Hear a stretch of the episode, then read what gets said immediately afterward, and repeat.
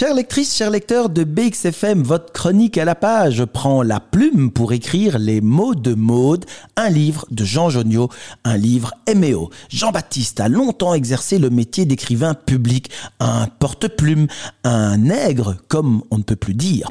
Caméléon professionnel, il organisait sans état d'âme sa production de mots.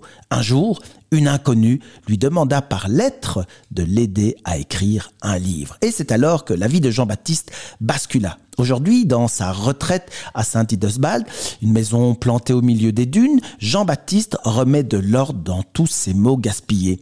Dès les premières lignes, il a accroché cette femme, cette âme perdue par ses phrases simples, fortes et poétiques. Elle, elle a été touchée par la solitude de cet écrivain et par ses souvenirs. Un homme nostalgique, toujours hanté par la mort de sa mère, dont il n'a pas fait le deuil. Et il est seul, si seul. Alors, il se souvient de son enfance en compagnie de son père, muet, l'homme livre, de son travail d'écriture, de ses errances nocturnes au cœur de Bruxelles, mais surtout, il se souvient de mode.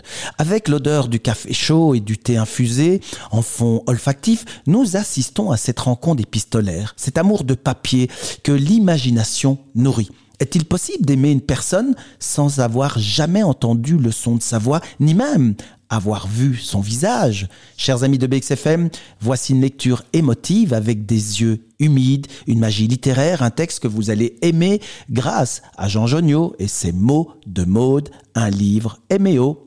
À bientôt.